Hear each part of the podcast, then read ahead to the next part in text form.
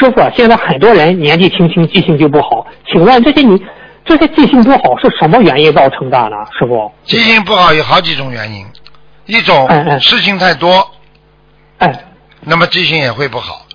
第二种不好，嗯，大脑缺乏这个，我们说缺乏脑细胞走得太快，就是嗯要用卵磷脂补的，啊，就是说经常在大脑消耗的情况下，上班、下班或者一些固定式或者一些非固定式摄取你的大脑细胞过多的情况下，你的记忆力会明显的衰退。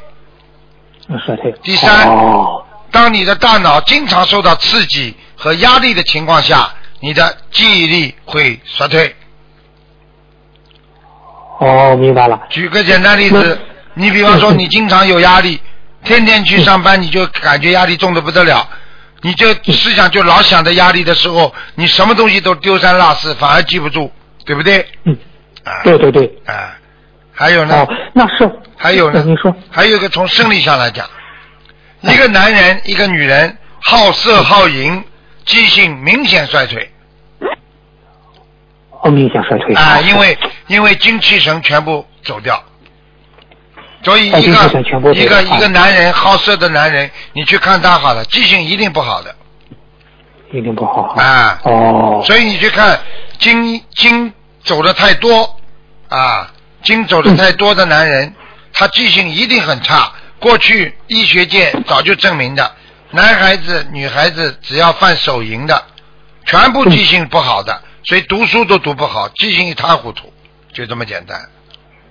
哦，啊明白明白了。那师傅就是现在有的同学睡得太晚，经常熬夜，记性会不好吗？师傅？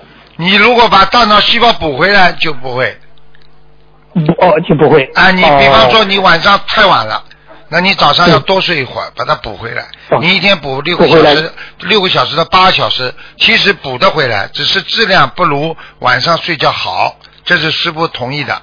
因为补一定补得回来，就像现在年纪大的人缺钙，医生说，哎呀，缺钙补不回来的，补不回来，你补钙总比不补好，一定会有你的钙一定会增加的，就这么简单。哦，明白了。